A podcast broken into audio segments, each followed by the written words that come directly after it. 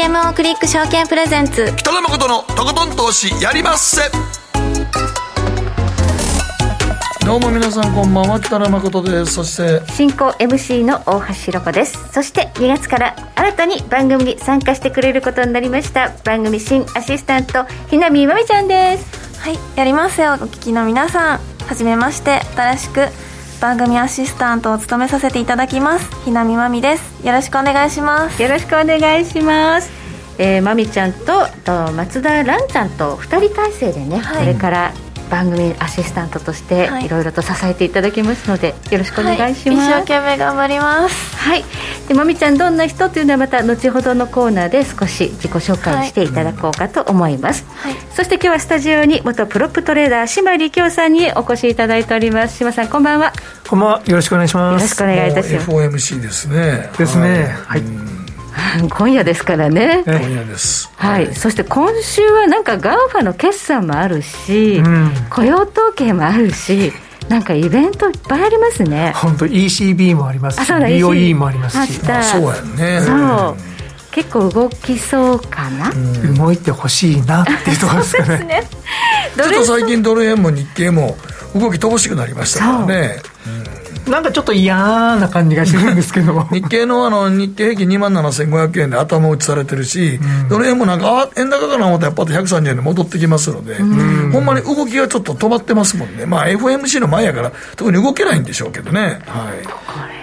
い。エネルギー貯めてるだけなのか、どうなのそうなんですよね、ちょっとあの、やっぱりどうしても2017年のことを思い出すんですよね、うん、あのトランプラリーですごくドル円動いたんですけど、はいはいはいまたこの2017年いくのかなと思ってたら、全然動かなかったですよね、そうです、ね、あそこから。はいということで、えー、今日のね FOMC の見どころポイントなど含めてドル円相場のここからの展望今日はよろしくお願いいたします。はいそしてマーケットのリアルではアノマリーアナリストとして株や為替のアノマリー情報を発信していらっしゃいます専業トレーダー川崎ドレモンさんにご登場いただきます、うん、2023年今年はアノマリー的にどんな年になるの、うん、この辺りを解説いただきたいと思います、ね。はい、そして今日の皆さんからの投稿テーマ最近潤ってる体と心の乾燥対策ということで志麻さん潤ってるあ僕ですか、はい、僕えらいところに不適ありました。ね 今いきなりいきなり柴さんから聞くことないと思うけどね。い。やいやいやいやいや。でも僕はあの同年代の他人他の男の人に比べると潤ってる方かなと思ってるんですけど。なるほど。素晴らしい。素晴らしい。それはどこら辺心が体が？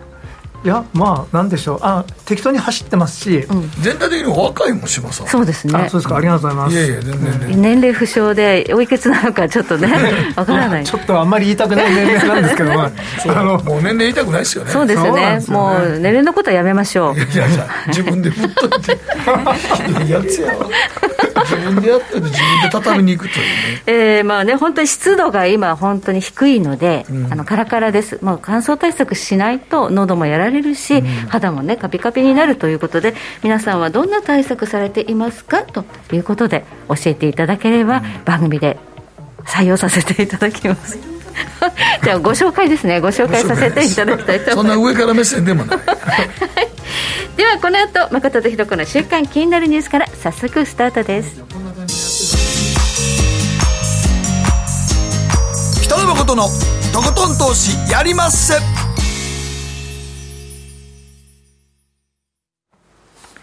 この番組は良質な金融サービスをもっと使いやすく、もっとリーズナブルに GMO クリック証券の提供でお送りします。誠とひろこの週刊気になるニュース。さて、ここからは誠とひろこの週刊気になるニュースです。今日一日のマーケットデータに加えまして、この1週間に起こった国内外の気になる政治経済ニューストピックなどをピックアップしてまいります。さて、今日の日経平均です。小動きでした。えー、19円77銭高、27,346円88銭で取引終了しています。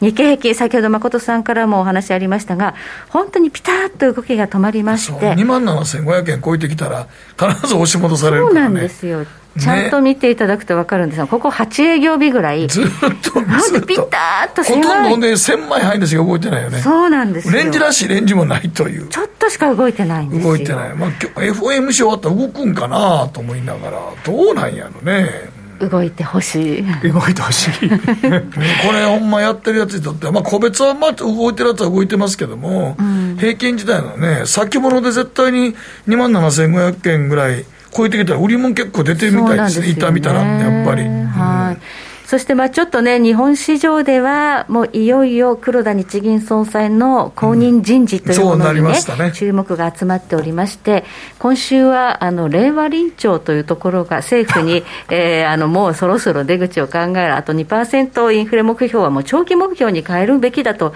いろんな提言をしたということで、一瞬動いたんですよね、株も為替も。為替は動きましたね。うん、うん、でもあの BOJ 以来、為替はまだ円高方向にありますけど、株はすごい戻りましたよね、うん、戻ったんですよね、うん、そうですね、株はいいんじゃないですか、あの今日の FOMC で、はい、おそらくアメリカ株がどっち行くか決まると思うんですよ。で、このミニラリーやってるところなので、これに対してパウエルさんが怒るのか、いいよって言ってくれるのか、どちらか。じゃあ日本はその日本独自の材料というより今アメリカ待ちみたいなところ、ね、アメリカ待ちじゃないですかね。はい。そのアメリカのマーケットなんですがニューヨークダウ昨日は368ドル95セント高3万4086ドル4セントで取引終了しました、まあ、ダウ平均もあんまりこう動かなくなってきているんですが注目はナスダック総合指数の方で昨日190.73ポイント高1万1584.55ポイント、なんと12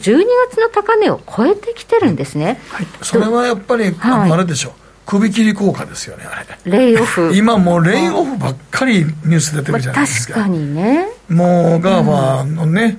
うん、ものすごい、どんどんどんどん首切ってるっていう、レイオフニュースがいっぱい出てるんで、あれ、レイオフしたと企業買ってますからね、みんなやっぱり。逆にコストが抑えられるというふうに前向きに評価されるみたいですね、アメリカの市場ですとね。そうなんですよね。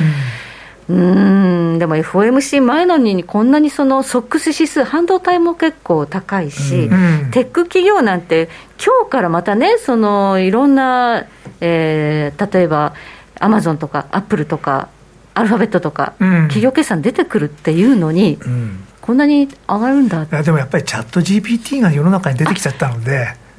あれが大きいんじゃないですか？オープン AI ええ、あやっぱりあそこどうしても投資の競争が始まるので、ええ、半導体不足すると思いますよ。今、過剰かもしれないですけど。なるほど、うん、まあ、チャット GPT 誠さんやったことあります？やってないです。あ本当じゃあ後で教えてあげます面白いですよ。えどどんなことするの？なんかもう、ラブレター書いてって言ったら書いてくれるんですよ、すっごい上手に。はいはい、何でもやってくる、例えば、エクセルでこういうあのグラフ作りたいとか言っても、取り込んで、エクセルでばーっと関数書いてくれる、えー、僕なんか毎日楽しくて話してますよ。あそうなん それスマホに落とし込んダウンロードするまあスマホでもいいですけど、まあ、パソコンの方が使いやすいかもしれないですけど、うん、とにかく会話が成り立つんです、うん、あのドラえもんが本当にもうすぐいや、ポケットは無理ですけど、はい、ドラえもんの、でもドラえもんのような人工知能がもうすぐそこにあるなって、会話が成り立ってですね、で何でも調べてくれるんですけど、時々間違えるんですよ。ああそこちょっと人間らしいっぽいところあんねいやまあ間違った情報を拾ってきちゃうと間違った情報を提供するんで完璧ではないですね。完璧ではないですけどでもこの間鎌倉殿の13人って誰って聞いたら、うん、豊臣秀吉とかいっぱい出てきたんで。間違って間違ってますよ。間違ってますよ。ちょっとねあの日本の情報に疎いかも。そうなんですよ、ね、まあでもやつらも今勉強してるってことでしょ。そう。そうそうそうそう。いうやりながら勉強してるってとこもあるんで。へえそうかやってみよう。このチャット GPT って、まあ、あのアカウント作ってねあの、うん、これもマイクロソフトが1兆まあドルビリオンなんで1兆3000億ですよね、うん、まあでもあれ安いもっとあの突っ込みたい人は突っ込むと思いますよ、うん、うん、あ市場のあの時価総額今30ビリオンですから3兆何千億って計算されてますけど、あれは確実に10とか10兆、20兆軽くいきますよね。そういくんじゃないですかね。はい。もうちょっと、ね、産業革命やんか。そう、もう新しい人工知能がもう会話できるレベルでいろんなことやってくれるんで、いろんな職業が奪われる可能性もあるよっていう、怖いところもありますね。怖いというよりは、でもやっぱり楽しいですよ、ええ、やっぱり家になんか、あのアレクサとか、OK、グーグルとかありますけど、ありますよね、やっぱりあの人たち、やバカなんですよ。まだね、会話にならないんですけど、チャット GPT は会話になるんですよ。へえ。なんか、楽しいこと言ってくれるとかって言ったら、いろいろとなんかギャグとか言うんですよ、そう、ブラックジョークとか。ブラックジョークいらんやん。あれあ、アメリカンジョークかな？アメリカンジョークやろ。いろいろね、そういうことを昨日聞いたこと言うんですよね。うんですから今、グーグルが焦ってるんですかね、検索の世界が変わりそうなので。そうそう。うん。あの全部調べてって言ったら、グーグル行くまでもなく調べてくれるっていう、会話でね。そうなんやな。うんまあ、ということで、まあ、新しい何かこう、テクノロジーのこう目覚めというものを、ね、目覚めが見れるわけや。はい。こんな話もありますよ。ということで、そうなると半導体、やっぱり強いんじゃないの、NVIDIA とかも上がってますからね、いくらでも半導体いりますよね、はい、あれが出てきたら。5G、6G、そしてね、うん、人工知能ということですよね。はい、では、ここでいつもなら気になるニュースのピックアップなんですが、今日はまみちゃんが番組初登場ということで、はい。まみちゃんの自己紹介からお願いしようかな。はい、はい、えー、皆さんはじめまして、ひなみまみです。えー、北海道出身の、うん、普段はレースクイーンの活動をさせていただいております。えー、前々回に出ていた桐島聖子さんと、はい、今年同じチームで。あそうなんや。はい。聖子ちゃんと同じチームになったんだ、はい、おおすごい、はい、その先輩の背中を追いかけて一生懸命頑張りたいと思います、はい、はい、北海道寒いところからですよね、はい、すごく寒いです。すごい。はい。誠さんなんか聞きたいことないの？いや、今チャット GDP を調べてて。なんやねん。いやいや、いやもうさっき打ち合わせの時聞いたから、北海道出身で。そうですよね。打ち合わせいつから東京に来たの？と18ですね、19になるときに。あ、そうなんや。はい、専門学校で出てきました。専門学校でそっちから出てきてってことなんや。はい、なるほどね。はい。はい。はい。そして、えーまあ、この番組で、まあ、ちょっとね、はい、アシスタントとして各週でやっていただくことになるわけですけれども、はい、この番組の中で、はい、まみちゃんは気になるニュースのピックアップっていうのをご紹介していくことになるんですよ。今、なんか気になるニュースある、すごいたくさんあったんですけれども、その中で気になったのが、うどん屋さんの天かすを共用スプーンで もう食べてしまう動画が。あの今あの迷惑系 YouTuber のね、はい、動画ね。すごくびっくりしました、うん、なんかお寿司も今すごいよね、回転この間ね。ね、はい、あれね。でなんかあれなくなった思ったら何年かにいっぺん出てくるねあの、バイトテロもそうやけど、バカッターの事件って。ああ、そう、ね、あれだみんなが、わーっと騒いで、こんなんやつとあかんよってわーって言ってるのも、多分世代交代するんですよね、結局。ああ、なるほど。同じ年代がやってるわけ、大体18から20歳、21ぐらいまでの、大学生ぐらいまでしかせえへんもんね、あんなこと。社会人ではないよね、確かね。はい、きっと。うん、学生さんのうちに、ちょっとノリでやっちゃうのかな。うんでと思うけどね、まあ、今回なんか親も一緒に来て謝ったけど、まあ、一応けんあの多分刑事事件として告訴するっていうことやろうね多分。多分許さないっていうふうにね、うん、はい。スシローの株価下がりましたからね、昨日1日で160億ぐらいの時価総額が飛んだ飛んだって言われてますけれども、うん、なんか日本のね、その性善説って清潔でみんなで、ね、清潔に使いましょうっていうのは、そういうの文化なのに、ちょっと残念ですよ、ね、いや、文化いいけど、若者がやってるからね、あれも多分だから。もうだからほんまにバイトテロとかもその後のことみんな知らんから、その子らがどうなったかとか。でも最初になんかほんまにどっかでやって、あの、なんか、アイスクリームの中、ケースの中に入って、あれなんかも、あの、あのローソンやったと思うけど、ローソンの FC の免許も取り消されて、損害賠償請求、本部から4000万ぐらい食らってますからね。え、そうなんだ。そうですよ。いや、それはそう許さないですよ、そんなもん。大企業ですよ。じゃあローソンなんかバッグ、ね、上が親会社が三菱商事ですから、そんなの徹底的にやりますからね。今回も大変じゃないですか、じゃあ。うんねいや、いやだからもうま今回もだからそんなに、スシローの株価まではそんなできへんけど、株価はできへんけど、たし絶対に、あの、まあ、見せしめとして絶対やりますからね、企業は。だから若気の至りでちょっと動画にね、はい、とかねあの調子に乗ったぐらいで大変なことになる。で、ね、しかもその動画って一回こう乗っかっちゃったらデジタルタトゥーって言われて消えないじゃないですか。だからあの、ね、ほんまみんなほとんど自分の鍵垢で24時間で消えるインスタとかでやってんねんけど、きあのみんな残しちゃうから見たやつが、うん、だからズワーって大拡散するからね、はいということで若い方どのぐらい見てるか分かんないけど、うん、あの気をつけてください、というこんな締めでいいのかな、はい、こんな締めでいいと思います。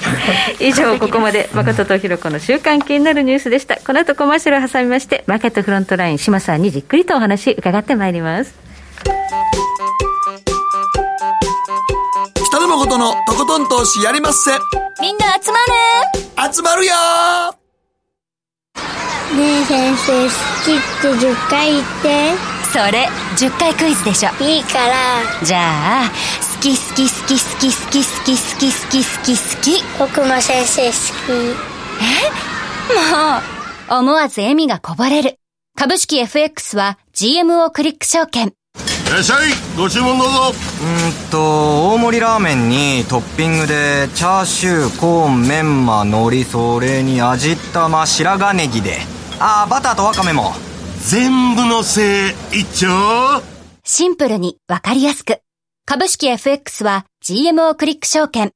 占いましたぞあなたの未来。え？どんな？あなたは努力次第で大きな成功を収めます。ただし野菜中心の食事と早寝早起き適度な運動をして健康に注意なんだよ。母ちゃんのセリフと一緒じゃん。未来は自分で切り開く。株式 FX は GMO クリック証券。大橋ひろ子投資一筋うん十年。北野誠のとことん投資やりまっせ。あれごさて、ここからはマーケットフロントラインです。改めまして、元プロップトレーダー、島力夫さんに伺ってまいります。FOMC 注目すべきは、ハト派かタカ派かということで、改めてよろしくお願いいたします。よろしくお願いします。今晩、冬時間なので、4時。厳しい時間ですね。厳しいですね。早起きするのか、起きて待ってるのかという時間ですけれども、うん、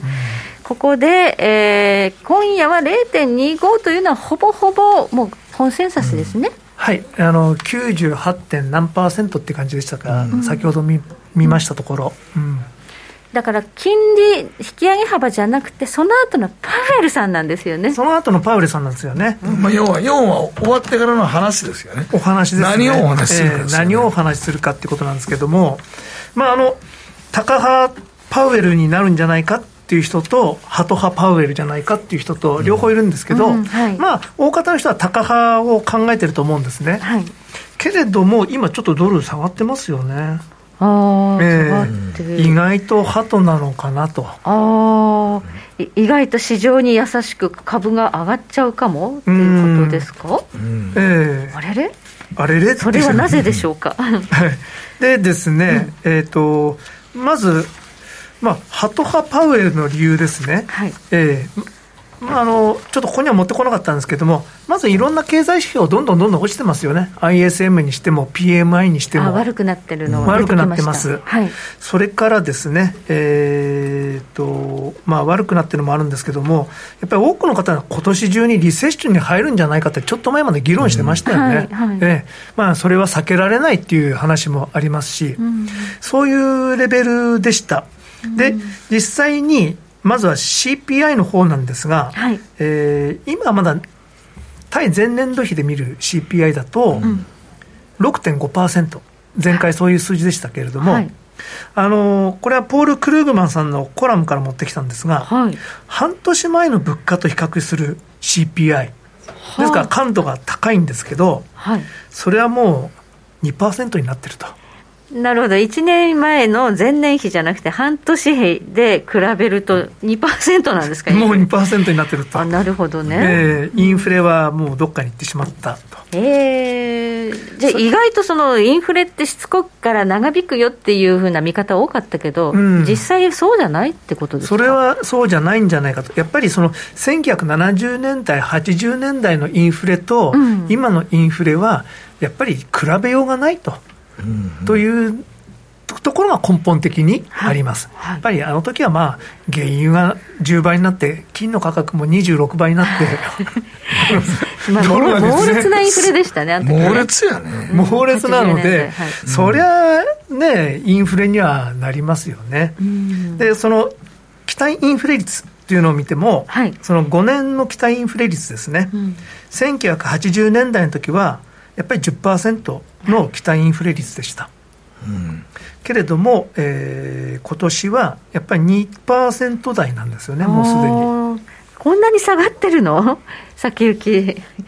あの、まあ、あの、短期的なインフレだけど、長期的なインフレにならないって、もう誰しもが思ってると。ってことですね、これ。はい。インフレ続くの、ちょっと無理があるだろうというところじゃないですか。これはやっぱりもう去年の急ピッチな利上げの影響ってことなのかな、まあ、それもあるとは思うんですけども、うん、そもそもやっぱり昔と違うと思ってらっしゃる方も多いのかなと、うん、なるほど、まあ、ちょっとこれはあの一般的なみんなのあの意見なので、まあ、本当にそうなるかどうかは分からないですけどね。あとやっぱりあの今、失業率、すごく低いんですがそうなんですよ、ええ、だから労働市場タイトだから、なかなかインフレ収まらないよっていう人もいますよね、え、でもこの間の雇用統計もそうだったんですが、うん、3.5%の失業率、はい、であの雇用増もそれなりにあるんですけれども、その賃金が下がってきてます。あうん。平均賃金が、時給はですね、あのこの間4.6%落ちましたよね、はい、でそれから昨日の雇用コスト指数、うん、エンプロイメントコストインデックスなんですけれども、はい、これは予想1.1のところ、1.0%でしたと。そう予想に満たなかったってことでね、はい、はい、これが着実に落ちてきてます。うん、まああのまだあの求人は多いし、うん、就職したいという人もどんどんどんどん出てきてるんでしょうけれども、はい、高い賃金を払って、あえて雇用しようという雇用者が、雇用主がいなくなってきてるってことじゃないですかね。うそうですね、えーはい、まあ、もう、まあ、このくらいの値段でもっていう給料を出して、それでも人がやってくると。はい。まあ、仕事があるということは、まあ、まあ、いいことではあるんですが。なるほど、えー、そうなると、もうインフレも、まあ、賃金の方も下がってきているので、えー、えー、あんまりここでタカ派的な政策が続くと、もっと景気壊しちゃう。そうオーバーキルが心配だということは、あの、割とタカ派だったウォーラー理事も、ここのところ最近はですね、あのそんなでもないですよね、あのいち早く0.25っていうことを主張されて、はい、まあ、もうそろそろ止めるべきだとおっしゃってましたし、うん、この間のブレイナードさんもそんなにタカ派ではなかった。ちょっと変わってきてるんですね。さすがにもう4%台の国なので、すごいここまで来たから、えー、まあちょっとそこまでみんな、もうちょっとずつソートランニングさせようと思ってるんじゃないですか。えー、まあ、まあ、まあ、インフレも大変ですけども、うん、来年は大統領選挙ありますよね。はい、えー大統領選挙でバイデンさんが当選すると、まあ、本当にあの人出るのかどうか分からんですけれども、うん。やっぱりこの2023年の後半から来年にかけて、あのいい景気が持っていきたいっていうのがあるんじゃないですかね。ですから、オーバーキルは避けたいっていうのが、ちょっとあるんじゃないかなとは思います。はいもし、もし、ハト派的な発言すると、株は上がっちゃう。だから株を上げさせないためには、高にならないとだめなんだっていう人もいますよね。います。いますよね。えー、で、うん、あの私の知り合いの方なんかも、うん、だからやっぱりここはサプライズで0.5上げるんだっていう人も、0.5? あそういえば、うん、えっ、ー、とエラリアンさん、はい、えー、のモハメドエラリアンさんですか、あの有名な方なんですけど、あの方もブルームバーグの記事で0.5%利上げを。あの方だけ主張してましたね。あなるほど、えー、そういう人もいるぐらい。そういう、ええーそのここで甘い顔を見せると、インフレは収まらないんだからやるんだと、フェットの力を見せるんだみたいな記事でしたけども、うん、ただあの、その、ラリー・サーマンさんはちょっと変わってきてますよね。これまであのインフレになるんだってずっとおっしゃってたんですけども、すごい高でしたよね、ええ、でも最近ちょっとソフトですよね。あそうか、うん、はい、じゃあ、いろいろ経済指標、いろいろ悪いの出てきて、うん、少し考え変わってきたってことですね、まあ、依然としてインフレはなかなか収まらないという言い方もするんですけれども、うん、昔のように、なんかこんな低い金で何やってんだ、バカめみたいな、うんうんうん、そういう汚い論調じゃなくて、まあ、なんかもう、6%とかにしろとか言ってましたもんね。うん、でも今、ちょっとなんか、あのマイルド。あの方やっぱり多分周りがよく見えてるんでしょうね。自分のポジションというものがありますから。そういうことですええ。ー、一回もうあのインフレを予想した人っていうことで株が上がってるんで、はい、自分の株下げちゃだめなんですよ。でもまあ同じようなことっていうのは日本の経済学者にもありますよね、はい。はい、今リフレ派の経済学者の人がすごいそわそわしてますから、はい。えー、あのあんまりそのそんな円安に行ったってどうせまた戻るんだからとかですね。あのこんなの気にしなくていいんですよって昔言ってたんですけど、うん、だんだんインフレはきついですよねとか、うん、そういうなんかあのすごく同情的な発言をするようになってきて、この方々も、まあ、ちょっと先が見えてきて変わってきたんだなと。はうん。まあ、というようなね、そのこう周りを見て少しこう論調が変わるというような傾向が今出てきてるってことですね。まあ、日本の場合も含めてそうですね。はい、でただあの、高派になるべき理由っていうのは、うん、やっぱりえー、のフィナンシャルコンディションインデックスですね、はい、実質的な金融環境とい。うのは、引き締め的なのか、高まあ、あの十分引き締まっているのか、それとも緩和的なのかっていうのを示すインデックスなんですが、はい、これはずっと下がってるので、うん、実際の長期金利は、去年の10月あたりですかね、はい、そこをピークにどんどんどんどん下がってきてます。でモーゲージのレートが7.3%ぐらいだったのが今6.2とか6.1なので、はい、不動産はもうさすがに死んだだろうと思ってたらなんかまた生き返ってきてる。えー不動産が落ちそのうち落ち着くから、まあ、CPI も落ち着くと見てたんですけども、またその不動産にお金が入り始めてるんですね。ですから、バックログもいっぱいあるので、オーダーも。えーと、そういうことを考えると、やはりパウエルさんは高派パウエルになって、市場に鉄槌を下すんじゃないかと、うん、うん、とおっしゃってる人もいます。どっちかっていうと、高になるって見てる人の方が多いちょっと多いと思います。うん、ですから、その場合は0.25に下げるんだけれども、うん、そのまず今年中に利下げはないっていうことは明言されると思うんですね。はい、でそれからあのどこかで止まるっていうの？それは止まる議論止めるっていう議論をしてないっていうの？言ったりとかですね、うん、あのあと1、2回っていうんではなくて、うん、必要があればずっと限りなく上げていくんだみたいなことを言われると、ちょっと変わってくるのかなと。なるほど、うん、はい、と思うんですが、でここで最近、事実上の FOMC 広報会になってるニック・ティミラウスさん。でもフェドは認めてるわけじゃないんですよね。それは認められないですよ。だけどまあこのマーケットの中ではもうほとんど FOMC フェドの広報官だって認めちゃってるわけですね。あまあ市場は。市場が認めちゃってる、えーこれも意図的に徐々にわざと外したいとか、これから先してくるかもしれないですけれども、うん、ただあの、今、ブラックアウト期間なので、誰も喋れないんですけども、はい、ティミラウスさんの過去4回も記事書いてらっしゃるんですけど、ウォール・ストリート・ジャーナルの記者ですよね。えーはい、で1月の22日の記事では、はい、まあ、利上げは0.25にして、マイルダーペースにしますよと、うんうん、でその FRB はいつ利上げを止めるかっていうそれを議論してるんです。そういう内容の記事でした。はいはい。で、ところが1月の29日になると、はい、ちょっと高が入ってきて、はい、低失業率、もし、それとも、あの、賃金の高さ、はい、これが、えどちらがインフレに影響あるのかっていう、これを今、フェットは議論してるんだと。はあ、確かに、えー、確かに今、賃金は下がってるんですが、うんうん、でも失業率が低い限り、どこかでインフレになるんじゃないかと。そうですね。というと、ちょっと高っぽい雰囲気ですよね。うん、うん、という記事を載せて、ちょっと市場がちょっと高っぽくなってきてですね、はい、で1月の30日に、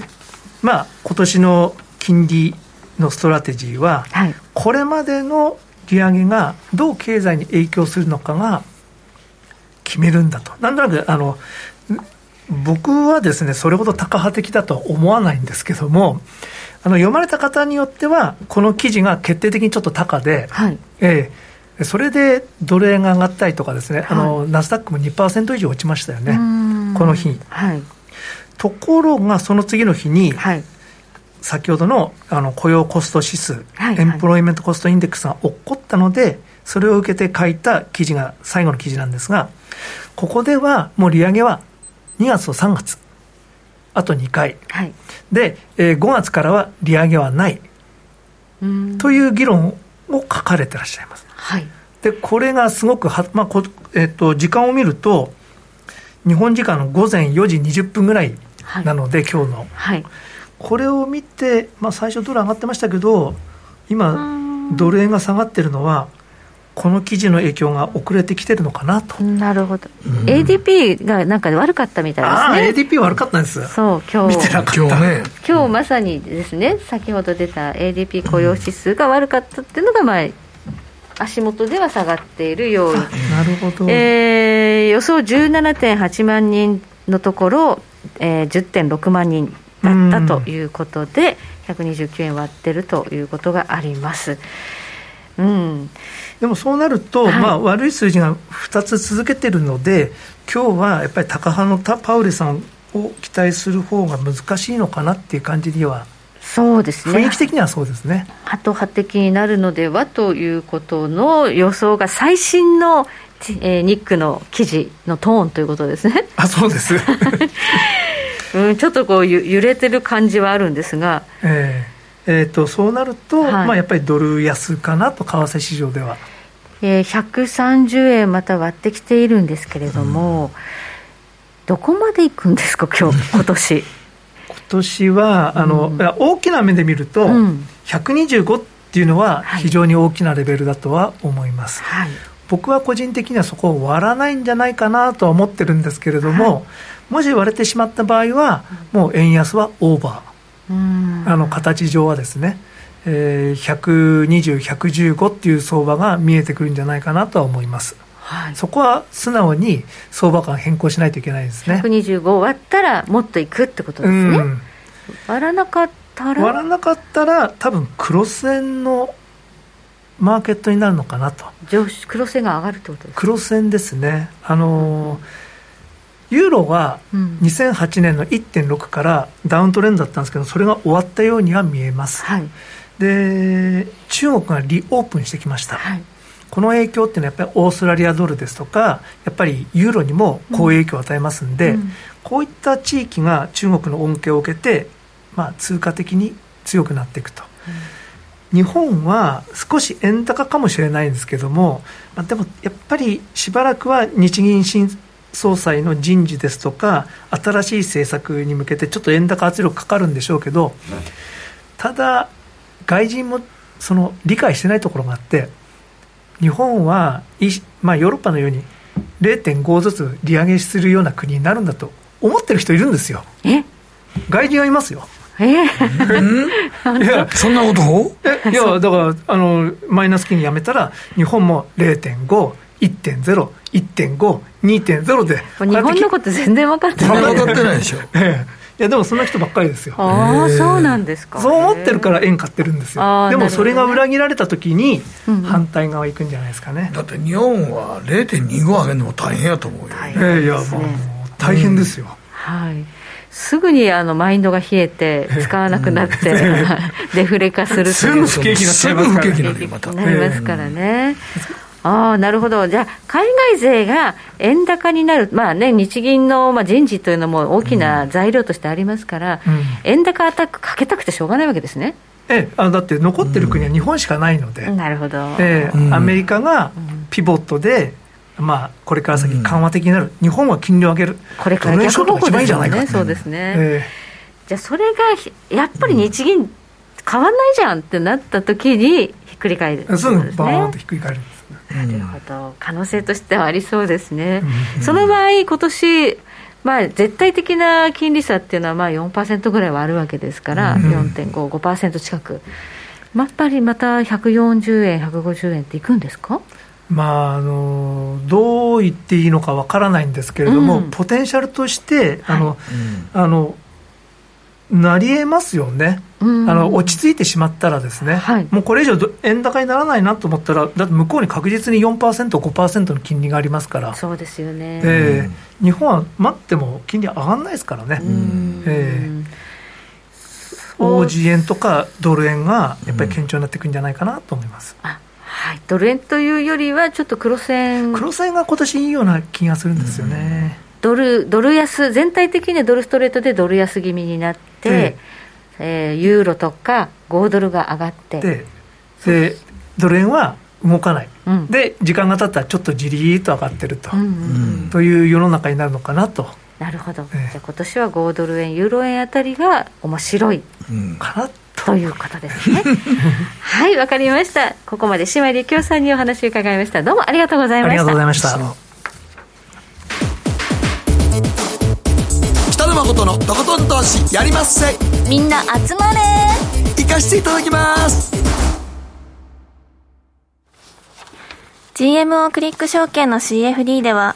日本225や米国30など世界各国の主要な株価指数、原油や金などの商品、レバレッジ ETF、リート ETF、外国株など世界中の金融資産を買いからも売りからも手数料無料で手軽に取引することができます。今まで気になっていた世界中のあの指数、あの銘柄、あの商品に投資ができます。パソコンからスマートフォンまで高性能なトレードツールも魅力。CFD も GMO クリック証券。GMO クリック証券株式会社は、関東財務局長金賞第77号の金融商品取引業者です。当社取扱いの金融商品のお取引にあたっては、価格変動等の理由により、投資元本を超える損失が発生することがあります。お取引をする際は、当社のホームページや、契約締結前交付書面にて、手数料などの諸経費及びリスクについて十分ご確認ください。北野誠のとことん投資やりまっせ。もう寝る暇ないわ。なのに肌ツヤツヤ、ツヤツヤ、ツヤツヤ。マーケットのリアルということで今日は、えー、今年初めてでございますけれども、専業トレーダーのアノマリー情報発信中の川崎ドル山さんです。よろしくお願いします。はい、よろしくお願いします。川崎ドル山です。よろしくお願いします。はい、2月という月は特にあんまり、まあ短いのもあるけど、あんまりあれやねんね。アノマリーが出ない月やねんね。そうなんですよ。2月は正直アノマリーがなくて、まあ今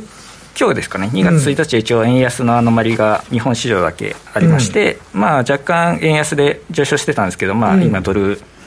安の方が強いと。強いと。いう感じにはなってます、ね、でもなんかあの、はい、ほんまにこのアメリカの中間選挙の翌年はニューヨークダウが上昇しやすいっていうのはこれはほんまなんですか？よく言われてますけど、はい、はい、そうですね、えー、一応ですね僕過去のデータからですね、えー、アノマリその月日にどういったアノマリがあったのかっていうものを紹介しているんですけれども、はい、えー、今年のテーマはですね、ずばりアメリカ中間選挙翌年というのが、うん、えー、アノマリ的なテーマになるかなと思っています。はい、はいはい。で、えー、アメリカ中間選挙というのはですね、えー、4年に一度、えー、アメリカの上院議員3分の2と、えー、下院議員全員の改選選挙になるんですけれども、うん、えー、去年2022年の11月に行われました。で、えー、2023年、今年はですね、その翌年ということで、えー、その翌年のデータをですね、えー、調べてみると、結構注目のデータが出ていまして、えー、1943年からですね、アメリカ中間選挙の翌年のニューヨークダウのデータをですね、年足全部調べてみたんですけれども、えー、ほぼほぼ陽線、えー、上昇しているデータがありまして、はい、えー、2015年チャイナショック以外は、えー、全て陽線だったと。あ、本当にこれ全部上がってるんだ。はい。へーということで、えー、実に95%の確率で、えー、ニューヨークダウ、えー、アメリカ中間選挙の翌年はニューヨークダウが上昇しやすいと。ほんまに上昇してますね、はい、これ特に最後の2019年の上昇幅大きいね。大きいな。そうですね。5479ドル、えー、ニューヨークダウ上昇していますので、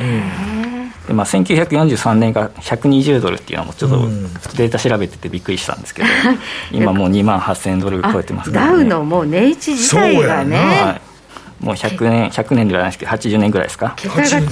80年で、えー、もう100倍近く100倍どころじゃないですね、うん、えー、上昇していると、ほんまやね、はい、どんなことがあろうと持ち続けるって大事やね。大事ですね。アメリカ結構401系とか年金で皆さん暮らして株なんですよね、うん、その年金がね、うん、だから株が上がると、えー、政権支持率も高くなるということがあって、大統領選挙サイクルっていうのはそういうところもあるんですね。そうですね、まあ、中間選挙終わると大、えー、アメリカ大統領の任期終了まで一応、えー、議員さんが決まりますので、いろいろ政策も決めやすくなって、まあ、ポジティブなえー、ニュースが、まあ、いろいろ決められることが影響しているのかなと思っています、そう考えると、今年当初からインデックス買っとくのいいかもしれない、ね、いいかもしれない、はい、いいと思います。ただ1年ずっと上がるわけじゃないんで、まあ、途中、それは絶対これがあるけど、そうそう、これはどこが気をつけなきゃいけないの。はい。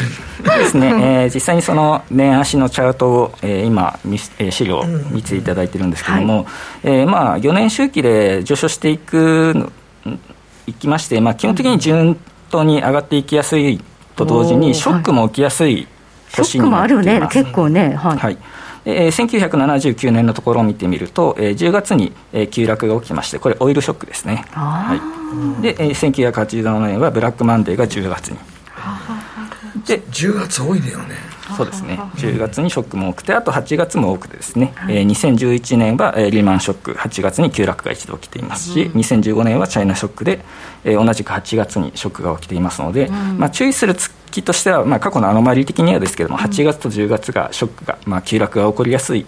ので、まあ、注意ですけども、まあ、それ以外の月は比較的上昇していきやすいので、まあ、2023年の前半ぐらいはニューヨークダウはポジティブ上昇していきやすい相場アノマリーがあるのかなというところ。を見てい。ます、これ95年型とか2003年のこれずっと上がってる。そうですね。ね。95年は本当右肩きれいな右肩上がりやね。ねそうですね、うんこういう年もあるんだということで、うん、今年はどのパターンになるかということですね、うん、まあ、基本的には上昇しているので、うん、まあ、注意する月はありますけれども、まあ、でも年初に買っとくといいよね、そうですね、単純にもう年始で。年初買っといて、8月から10月のな急落に備えておくだけでいいんじゃないの、そうですね、基本的に上がってるからね。そういうことですね。っていうアノマリがありますので、まあ、ニューヨークだ、まあ、米国株ですね、注目していいの、4年に一度の注目年なのかなと思っています。この株、米株が上がるということは、為替市場ではおそらくえドル安になってるのかなというなんか相関で考えるとそういうイメージなんですけど、はい、えー、その資料もですね次の資料でありまして、はい、まあえー、ニューヨークダウを買うっていうことは、まあ、米ドルを売って株を買うということになりますので、うん、ドルが売られやすいということも同時に起こるのかなというのがデータから取れています。うんうんうん、えー、同じくですねドル円のレートをですねアメリカ中間選挙翌年、えー、過去10年間10回分ですね、はい、えー、調べてみると10回中、えー、8回がですね下落しているとマイナス陰線がついているとい。うことで、はい、えー、まあ、アメリカ中間選挙の翌年は株高ドル安、はいあ米国株高、えー、ドル安というのが、えー、アノマリとしても数字として出ていますので、はい、えー、まあ、ドル円は今年は下落していきやすい相場なのかなと、アノマリ的には見てます。ドル円下落かで去年あれだけ下がったんですけど、うん、でもまあ上がった幅の半分ですからね、うん、そうですね。まだ下がる可能性が十分にある、うん、僕的にはまだドル安円高は継続して今年中はいくのかなと予想してます、円高にやっぱり気をつけた方がいい、まあ、日銀の人事もありますしね。そうですね、まあ、先ほどといったように、えー、これから株、まあ、株に注目してもいいのかなと思います。はい、はい。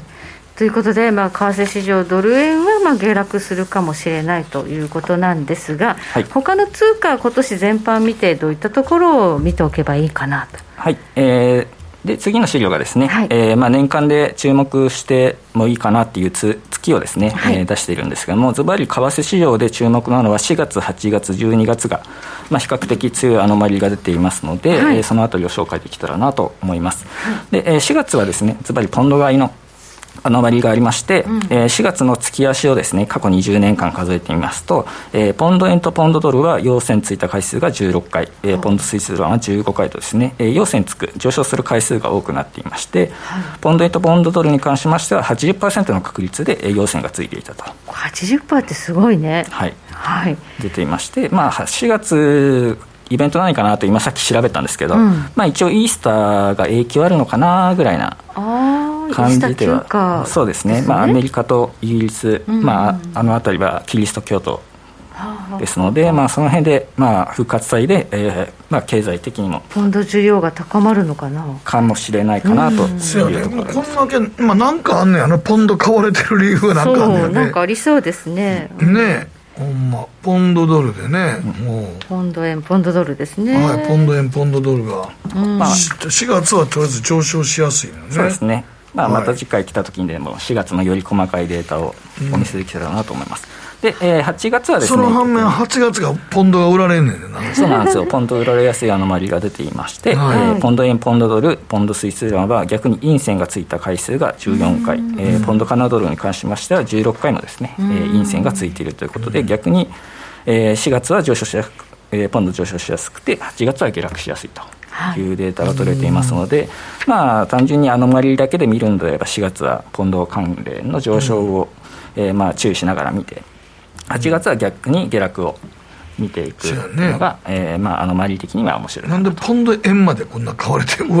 買われてんねやろな。うんなんかでも、なんか僕らが知らんところでなんかあるんでしょうね、結構。季節的な要因なんでしょうから、アノマリってそう季節的な要因大きいですからね。そうそううん、何かこの時期にポンド需要が上がるようなイベントとか、なんかリバランスだとか、なんかまあまあなんかその新年が入ってなんかいるのかとか。設定がなんかとか、ね、買わなければならないことがなんかあるのかとか。なんかあるんだと思うんですよね。うん、我々の知らんところでね。まあ、僕も正直、数字としてはまあ調べてるんですけど、うん、まあ、中身がね、何がどうなのかここまではちょっとね、分かんないですね。多いんですけど、まあ中数字として見るのは結構アノマリ重要ですので、はい。まあ、そのあたりを、えー、参考にしていただければなと思います、はい、はい、顕著に出てるな4月は、本当に。そうなんですよ。16回ってなかなか出ない数字なので出ない、ね。はい、80%ですからね、はい。まあ、そのあたり注目していいのかなと思います、で、えー、次に12月ですね。12月はまあ毎年ごとく大橋さんと、えー、議論してますけども。昨年もはい、去年もヒットしましたね、はい、昨年も上昇したので、上昇しました。はい、はい、買ってました、買ってた？買ってました。さすがです、ね、11月の30日何も考えず買ってました。ああ、ニュージーランドドル円で買ったの円で買いました。はいはい上がってましたね。少し上昇してましたね。ちゃんと、はい、もうなんかアノマリは、あの、一つアノマリは、面白くないっていう人いるけど、僕、アノマリって僕、逆に楽で、うん、あんま考えんで、うん、たまにだから、負けた時は、そうしゃあないよなってしか思わんから。うん。まあ、考えて考えていろいろ調べた結果絶対あの当たるわけじゃないんですよね。そうなんその相場ってね。相場って。考えずにやった方がいいいいって時もありますよね。そうだからもうこんな顕著なアノマリが出てる時はもう素直に乗る、うん、うん、そうなんですよもうあの川崎ドル円ムのアノマリのやつは貼っと貼ってるんで過去にテープで貼ってあるんで。あぼちぼち4月やっとった。今年はもうねポンドやらなあかんから。そうですね、はい、そうですね、うん、まあ逆でアノマリ結構調べて3年ぐらい経ってるんですけど、うん、逆にアノマリがなくなったっていうのも結実はありまして、8月ってよく円高アノマリって、はい、えー、まあ、僕も紹介してたんですけども、えー、去年実は円高じゃないんですよね8月。あそうでした、はい、下落してないのででデータとしてもそれがどんどんクロス円で、えー、陰線ついた回数が減っていってまして、まあ、8月の円高お盆休みアノマリっていうのは、まあ、聞きづらくなってきてるのかなと。はあ、まあ、あんだけ金利差が如実に出ちゃうと、あの時はもうイケイケやったからね、そうですね、去年の場合はそうですね、そうそう、平常時のことがアノマリは割と多いから、うん、何か特殊要因で入って、あんだけ FRB があることやることは、アノマリ外のことやからね。そうですね、うん。まあ、アノマリもどんどん時代とともに変化していくのかなというところで、まあ、お盆明けなんか、だからそれ言われたら、やっぱあれ、お盆明けてドルを買わなあかん向きとかがあんのよね、うん、日本の場合もそれ、多分要因が。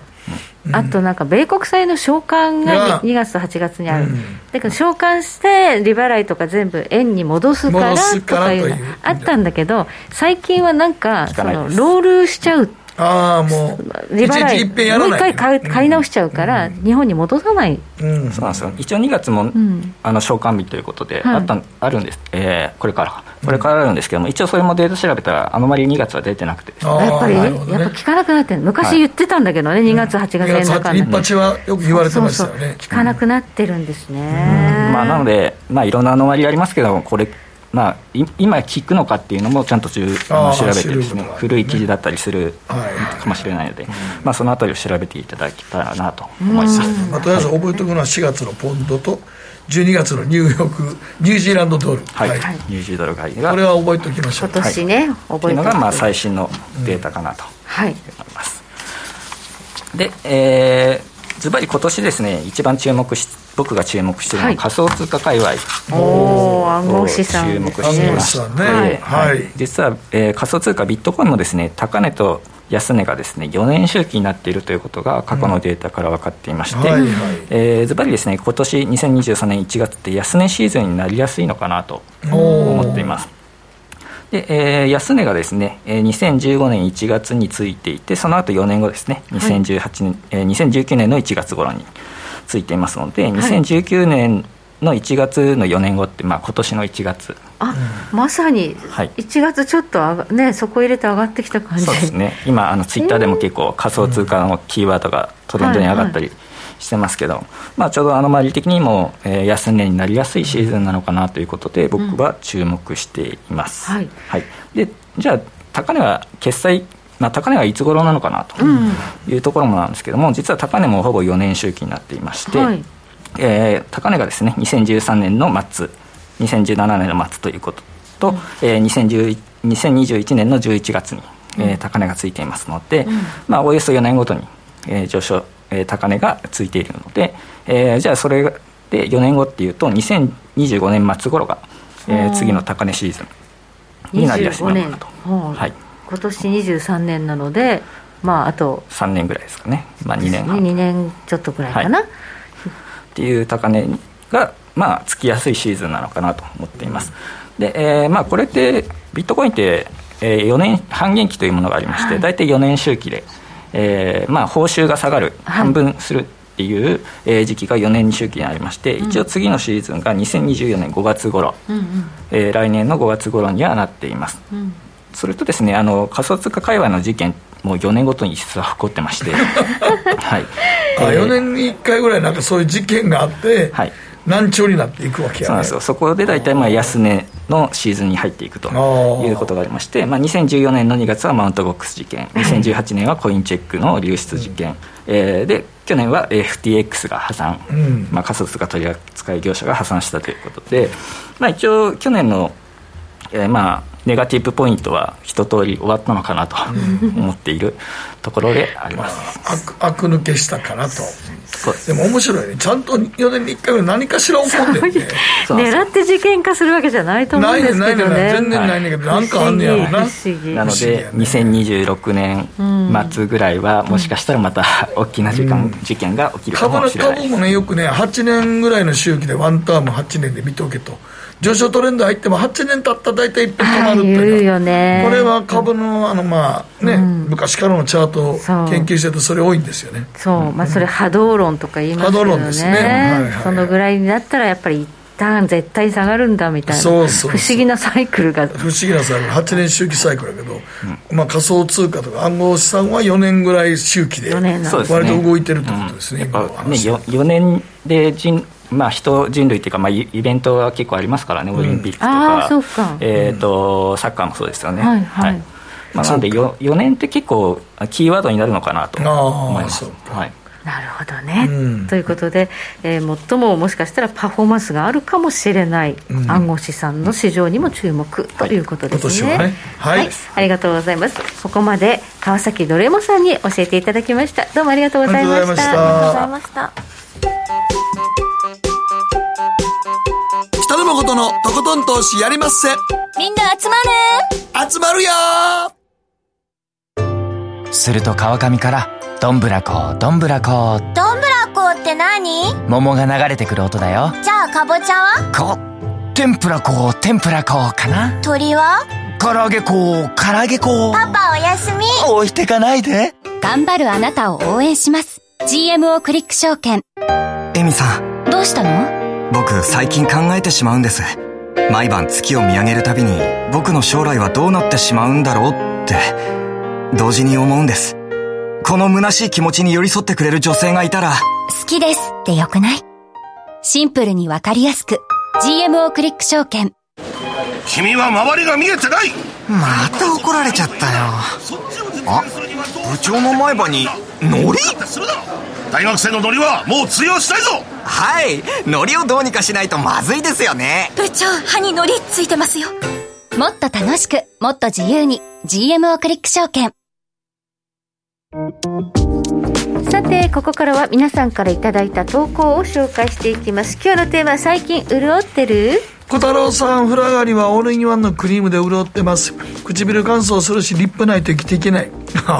仕事は調理で手荒れもあるんですが、家事と子育てもあるので、最終的にしかハンドクリーム塗れません。やりたいこといっぱいリア充なんで心潤ってますが、笑顔でいるだけで脳が錯覚して幸せホルモン出してくれるそうなんで、いつもニコニコ心がけておりますと。口角上げとくといいって言うよね。あ、それ言いますね。口角。はい。自分の脳を自分で、あの、騙す。騙す。え。ーはい、つまらなくても上げとく。マスクの下でも上げとく。飛んでネガティブな言葉は言わない。自分の脳をごまかす。はい、はい、続いては？はい、えー、中堅さんでここ数年アルコール消毒液を使いすぎて手がガサガサになってしまいました、うん、そこでアルコール消毒を控えて石鹸での手洗いを増やしたら手の潤いが戻ってきました。ハンドクリームももちろん使っていますよ。ということです、アルコール結構ガサガサになりますよね。アルコールだとまあこの気圧させるからね。そうですよね。ねはい、はい、玉ねぎ小屋さんです。潤いといえばマスクがデフォルトの日常になって加湿されているのか喉のいがらっぽさや鼻づまり少なくなりました、うん新型コロナ流行初期に役立たないと批判されましたがマスクは感染症予防以外にもいろんな効用があると思います。はい、まあ、最大の効用はえー、ほうれい線隠してることでしょうね。ほうれい線そう。だから口角下がっちゃうんだよね。ほうれい線が一番隠れてますから、ね、隠れてる隠れてる。本当にあの人の顔ってちゃんと今全部見たこと、まあ、ない人結構おるよな今いやだから本当にそうなんですよ、はい、人の全部の顔ってなかなかマスク取ったら全然違ってたりする、ね、知らないままに別れちゃう人もいますよね。そうやね。せっかく出会っても、はい、おやおやさん忙しいと仕事のことばかり考えがちなんで週に1回半日だけ携帯の電源全く切ってデジタルデトックス。えー、本読んだり美術館に足を運ぶ時間に当ててコロナの乾燥心の乾燥対策に取り組んでますと、ね、今デジタルデトックスも結構ブームになってますけどね電源を入れない。電源入れない。で瞑想するって。そういうあのお寺のもありますからね。うちでデジタルデトックスしませんかあお寺がやってる座禅座禅して。はい、うん、まあ本当にそう決めないと絶対に朝起きてすぐスマホ見ちゃうもんね。見ます見ます。起きてすぐ。見はい、はい、時計の針は23時26分27分になるところです。大橋ひろ子投資一筋うん十年北野誠のとことん投資やりまっせあれごこの番組は良質な金融サービスをもっと使いやすくもっとリーズナブルに GMO クリック証券の提供でお送りしました。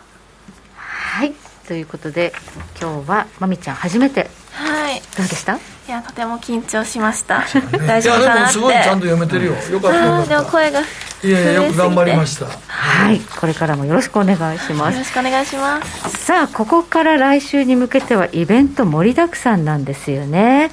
えまずは今夜 FOMC があります。そして今週末は雇用統計があります、うん。そして今日明日で、えー、 GAFA 系の決算もたくさん出てくるのと、明日木曜日は BOE、イギリスの中央銀行、そして ECB、ヨーロッパ、EU の中央銀行の理事会があるということで、えー、金融政策のイベントたくさんありますのでね、結構動きますよ、多分。ポンドは3月まで何も触らない。いポンドはね、0.5%上げると思います。も上げますけども、触らない。4月に、うん、あそうかそうかそうか。アノマリ的にね。アノマリ的に、ね、考えたらあかんねん。考えちゃダメってこと今度ほんで値動き激しいから体に悪いね。体には心臓に悪い。心臓に悪いからあれ。はい、はい、ということでね、まあ、雇用統計今週末控えてますのでこの辺もまあ皆さん要チェックということです、はい、ではまた皆さん来週お会いいたしましょう。川崎ドラえもんさんどうもありがとうございました。またね。覚えておきましょう